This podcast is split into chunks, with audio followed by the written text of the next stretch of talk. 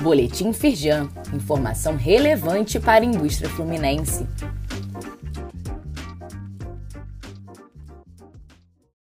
Edição de terça-feira, 20 de fevereiro de 2024. Receita Federal institui novo código para pagamento de multas de mora em débitos trabalhistas. Codificação deve ser usada por quem transmitiu a reclamatória trabalhista com prazo para recolhimento dos tributos declarados posterior ao prazo determinado pela Justiça do Trabalho na citação para pagamento. Caberá ao contribuinte calcular o valor da multa de mora e recolher por meio do documento de arrecadação de receitas federais comum. Saiba mais no site da Firjan. Estudo da Firjan mostra que roubo de cargas teve redução de 24%. É o menor patamar em 11 anos, mas prejuízo direto ainda é alto, 283 milhões de reais.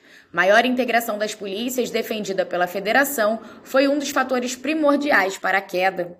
Carlos Erane de Aguiar, presidente do Conselho de Defesa e Segurança da Firjan, que também é vice-presidente da federação, afirma que a atuação das forças de segurança em regiões de concentração das ocorrências, assim como investimento em inteligência e ações direcionadas ao combate ao mercado ilegal, são medidas que visam garantir segurança para a população e promover melhorias na logística do Estado estimulando o desenvolvimento econômico fluminense. Saiba mais no site da Firjan. Empresários associados ao Sindipanifique Cian visitam a Casa Firjan.